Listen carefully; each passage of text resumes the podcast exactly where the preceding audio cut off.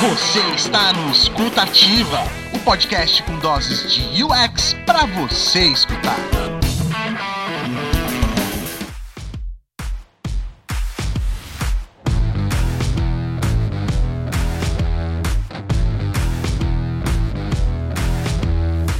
Você precisa ou está começando a trabalhar com pesquisa de maneira remota, talvez esteja aí se perguntando, né, quais ferramentas eu posso utilizar para aplicar um teste de usabilidade e para realizar uma entrevista ou um carding sorting.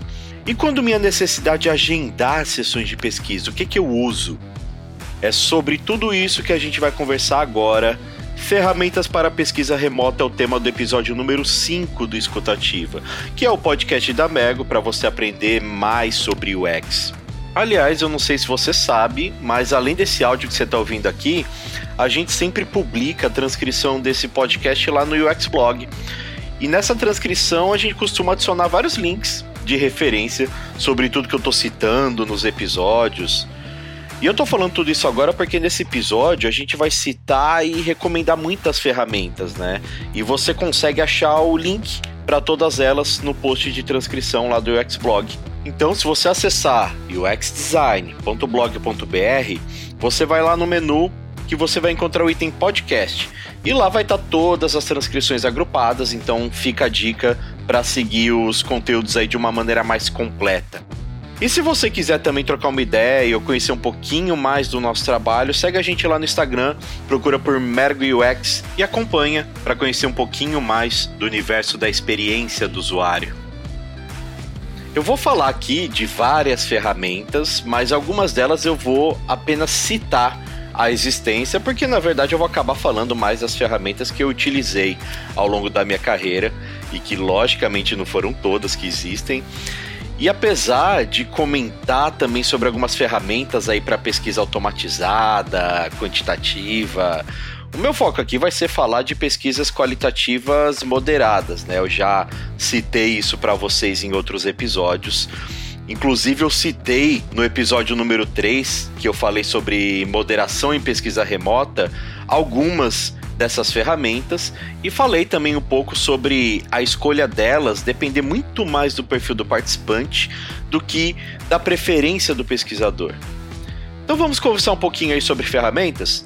Eu sou o Edu Agni e vou trazer algumas reflexões sobre pesquisa remota para você. Vamos nessa comigo?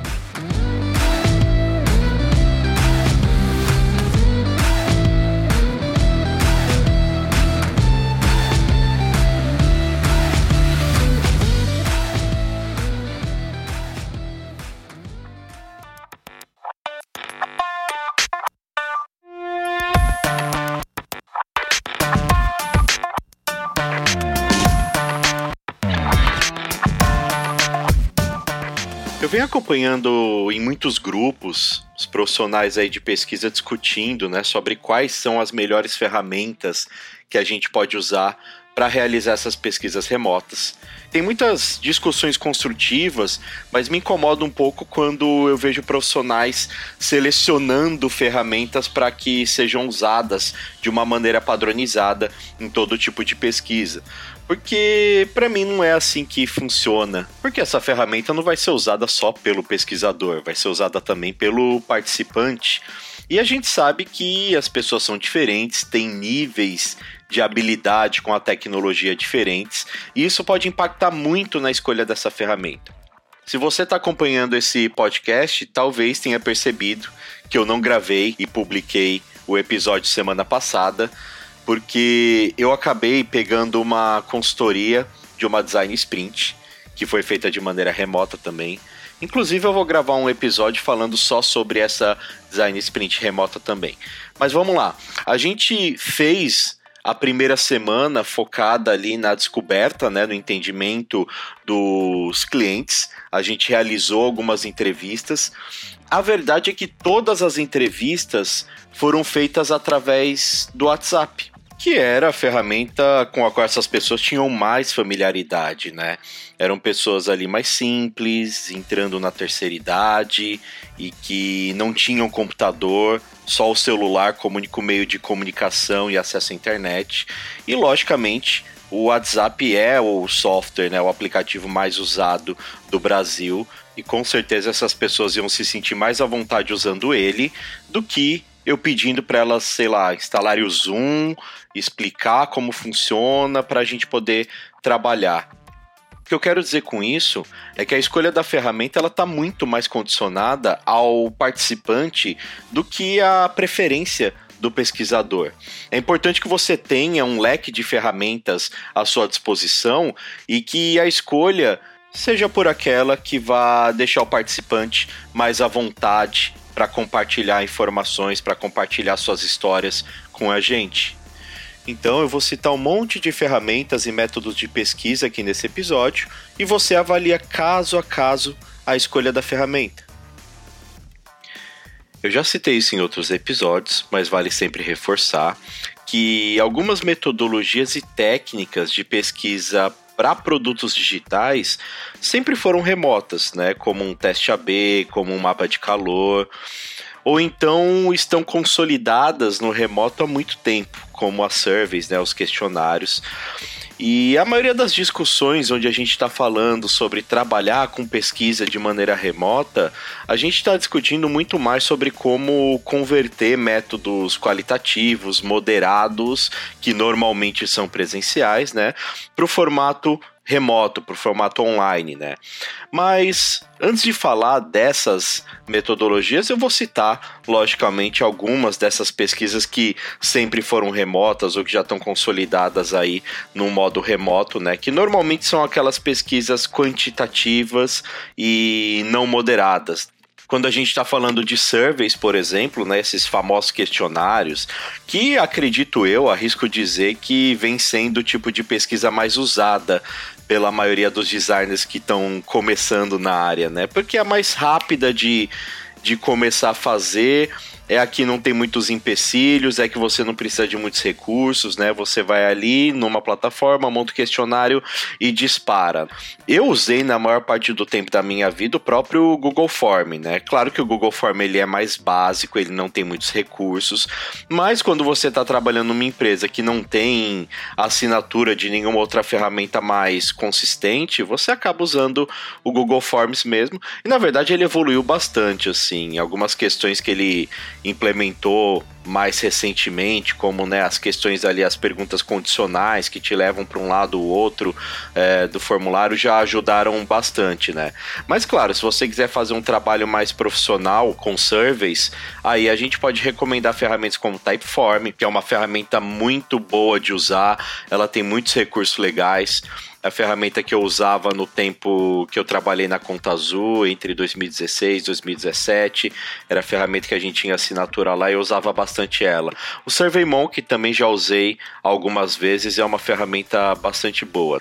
Mas, para todos os casos, o Google Form está sempre quebrando o nosso galho. Quando a gente vai falar de testes AB, que é um método quantitativo, automatizado, onde a gente pode comparar duas variações de uma mesma página para entender qual delas tem o um melhor desempenho também tem uma porção de ferramentas legais. Eu lembro que o primeiro teste AB que eu realizei na minha carreira, acho que foi por volta de 2010, e eu usei o próprio Google Analytics para isso, né? Lá no menu do Google Analytics tem um, um item experimentos, aonde era possível antigamente fazer testes AB de uma maneira gratuita. Eu usei muito, você criava a variação da página, você configurava ali um script dentro do código de cada uma e conseguia é, rodar o seu experimento ali de uma maneira bem simples. Hoje não é mais possível fazer através do Google Analytics, porque agora o Google tem é, o Optimize que inclusive é integrado com o Google Analytics e permite você fazer aí testes AB. Tem algumas outras ferramentas interessantes, como o VWall, né, ou WVO, que é uma ferramenta própria para realização de teste AB. O Optimizely também é uma ferramenta bem interessante para fazer isso. A própria Adobe tem o Target como uma ferramenta para realização aí também de testes AB.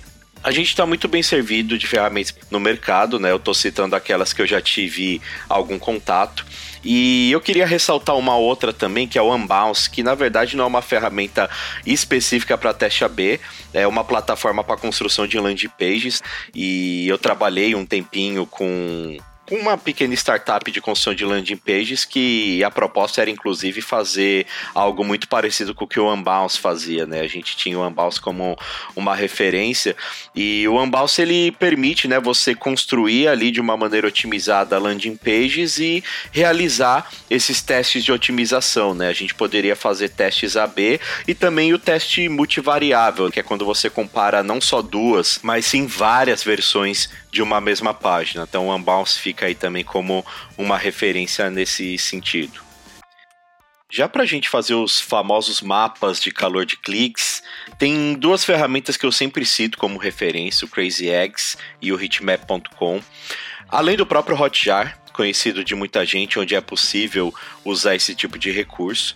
Mas uma ferramenta que eu usei com bastante frequência para fazer isso foi o Inspectlet, onde os mapas de calor, na verdade, são um recurso secundário, né? Porque a função principal dele é gravar sessões de navegação do usuário. Você consegue adicionar um script nas páginas e cada vez que os usuários passarem por aquelas páginas, o sistema ele vai gravando a navegação do usuário e você consegue consultar isso depois a partir de uma página, seguir toda a jornada que o usuário percorreu dentro do seu site, dentro da sua plataforma, do seu sistema. Você consegue acelerar o vídeo, consegue pular pedaços ali dele onde o usuário ficou inativo. É muito interessante a gente acompanhar a jornada que os usuários vão fazendo por dentro do nosso site. Inclusive usei outras duas ferramentas também, o Full Story e o Smart Look para fazer essa mesma coisa.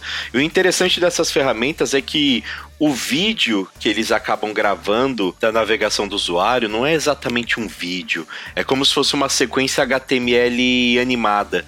Então, se um desenvolvedor assistir essa gravação, encontrar um bug e usar a própria ferramenta do navegador de inspecionar código, ele consegue fazer isso no exato momento em que o usuário teve o determinado problema. Então, são ferramentas muito interessantes e é um recurso que eu usei muitas vezes para entender como os usuários vinham efetivamente utilizando alguns dos sites na qual eu trabalhei. Agora, para fechar essas técnicas e ferramentas não moderadas, eu vou citar os testes de usabilidade não moderados, tá? Lembrando que o teste de usabilidade é um método qualitativo moderado que ganhou essa versão automatizada não moderada e que, assim, eu, opinião pessoal, particularmente não gosto, tá? Eu sou mais a moda antiga, assim. Eu gosto de moderar esse tipo de teste, de estar em contato com o usuário, de conversar com ele. Mas enfim, é um modelo que vem sendo usado por muitas empresas aí, não só para alcançar muito mais usuários, como também para otimizar o próprio tempo de pesquisa, porque você consegue deixar um experimento desse rodando enquanto faz outras coisas para depois acompanhar os resultados, diferente de uma pesquisa moderada que você tem que estar tá ali em tempo real acompanhando. Algumas ferramentas que a gente pode usar para fazer testes de usabilidade não moderados tem o User Testing, que é uma das principais ferramentas nesse sentido. O Etnil, que é uma ferramenta que eu já vi e acompanhei algumas vezes. E aqui no Brasil a gente tem também o Testa Isso, como uma ferramenta frequentemente citada. E normalmente nessas ferramentas você configura as suas instruções, as tarefas, o seu site ou protótipo e manda isso para os usuários. Eles vão ler essas instruções, essas tarefas e vão realizar o teste por conta própria, enquanto a plataforma vai filmando, gravando tudo para que você e a sua equipe possa assistir posteriormente. Né? Então você consegue realizar uma porção de testes de usabilidade simultaneamente com isso. O problema é que você não consegue questionar o usuário sobre aquilo que ele disser durante a gravação, você não consegue se aprofundar. Pode ser que o usuário realize o teste sem falar muita coisa e você vai acabar perdendo uma série de feedbacks, mas numa necessidade de automatizar o processo é uma boa opção. Mas vamos entrar aqui no assunto que eu mais gosto, que são as pesquisas moderadas, onde a gente tem uma série de ferramentas e procedimentos para poder planejar uma sessão de pesquisa. Eu acho que o primeiro deles é justamente o agendamento dessa sessão com o participante, né? É claro que você pode usar um Google Calendar ali para organizar sua agenda, mas se você quiser eliminar esse intermédio entre você e o participante, você pode usar ferramentas como Calendly ou Doodle, que permitem que você é, deixe disponível ali sua agenda e passe esse link para o participante, ele próprio consegue ali agendar, ver o melhor horário para ele e marcar a sessão. Mas claro, se o seu participante não tiver lá muita intimidade com tecnologia, a gente pode seguir combinando é, da forma tradicional via telefone ou WhatsApp e marcando na agenda do Google só para organizar. Para realizar entrevistas ou até mesmo alguns outros métodos atitudinais, a gente pode usar alguma ferramenta de videoconferência, como o Zoom, que vem sendo muito usado nos dias de hoje, ou Skype, que sempre foi um clássico quando se trata de videoconferências, né? Uh, alguns dos problemas dessas ferramentas é o fato delas serem instaladas no computador. E isso pode dificultar um pouco a vida do seu usuário, né? Nunca é uma boa ideia você ficar pedindo para o usuário instalar ferramentas no computador. Então, o uso dessas ferramentas acaba dependendo um pouco ali da do nível de intimidade com a tecnologia que esse participante tem. Talvez ele já tenha ali o Zoom instalado. O Skype é até mais comum da gente encontrar instalado aí nos computadores celulares das pessoas. Mas se vocês não quiserem ter que pedir para o usuário instalar alguma coisa, a gente tem algumas alternativas que podem ser acessadas diretamente pelo navegador, como o Airby ou como o Hangout do Google que também tem o Meet no contexto mais empresarial. São ferramentas aí que você consegue pelo próprio navegador acessar com seu usuário, consegue fazer a videoconferência utilizando vídeo. Agora, uma coisa importante dessas ferramentas também é a possibilidade de gravação. É sempre interessante você gravar sua sessão de pesquisa para compartilhar com outras pessoas, para assistir posteriormente tomar notas ali alternativas, né? O Zoom, o Skype, o Google Meet permitem essa gravação. Agora, se você optar por alguma ferramenta que não tem é, a gravação integrada, você pode usar alguma alternativa como o QuickTime no Mac ou o Movave, tanto no Windows quanto no Mac, para gravar a sua tela e o áudio e registrar assim a sua pesquisa. Agora, quando a gente está falando da aplicação de carding sorting, que é um método que vem da arquitetura de informação para organização de cartões, existe uma forma de se aplicar de maneira automatizada assim como o teste de usabilidade. Você vai documentar as instruções, vai adicionar os cartões na plataforma, o usuário vai receber um link, vai ler essas instruções e vai realizar o teste, né? Assim como o teste de usabilidade, você vai perder toda a conversa com o usuário, toda essa parte de feedback e acaba sendo uma pesquisa muito mais quantitativa, porque você vai ter um volume de respostas muito maior. Algumas ferramentas que eu já usei, eu já tive contato para a realização de card sort online e aparentemente não existem mais, né? USort, WebSort, Simple Card Sort são algumas ferramentas que eu já usei em algum momento, mas eu não acho mais elas online. Uh, uma outra que eu utilizo com uma certa frequência é o Optimal Sort e a gente tem também a ferramenta de card sorting da UserZoom. O bom dessas ferramentas automatizadas é que elas facilitam muito a análise, a mescla de categorias redundantes, acaba facilitando bastante. Inclusive, eu já realizei carding sorting presencial e transportei os dados para o Optimal Sort só para poder organizar eles de uma forma mais padronizada. Mas se a gente quiser reproduzir o carding sorting de uma maneira moderada, assim como no presencial, a gente pode usar qualquer uma dessas ferramentas que estão na moda também, como Miro ou como Mural, onde você tem ali post-its virtuais e você pode dispor os cartões de uma maneira que o participante possa acessar e possa organizar. Eu uso com mais frequência o Mural, eu acho mais fácil de compartilhar um link anônimo, né, onde a pessoa pode acessar sem se logar, para que ela realize esse tipo de teste. Já os testes de usabilidade moderados, poxa, eu fiz de tantas formas diferentes isso, com tantas ferramentas diferentes. Da maneira mais clássica que eu já fiz é usando uma ferramenta de videoconferência, onde você manda o link do protótipo ou do site para o participante, você está conversando com ele por vídeo, pede para ele compartilhar a tela dele e com isso você consegue fazer a gravação e assistir o teste, né? Skype e Zoom permitem fazer isso muito bem, eu já fiz isso diversas vezes. Também já usei algumas outras ferramentas, como o Invision, por exemplo, que eu usei muito nos tempos de conta azul e que tem um recurso chamado Live Share, onde você gera um link do seu protótipo navegável, envia para o usuário e para os observadores e todo mundo vai ver a mesma tela ao mesmo tempo e acompanhar as interações ali em tempo real. É claro que esse recurso ele não permite você conversar com o participante, então muitas vezes eu estava falando ali com o usuário por telefone enquanto ele usava o live share para acompanhar o teste de usabilidade. Agora, se você quiser fazer isso de uma maneira mais consistente, o Lookback é uma ferramenta ótima com todas essas opções de videoconferência, de compartilhamento de tela, de gravação. Então, se quiser escolher uma ferramenta aí, aposta certa para aplicações de teste de usabilidade remota, acho que essa ferramenta é o Lookback.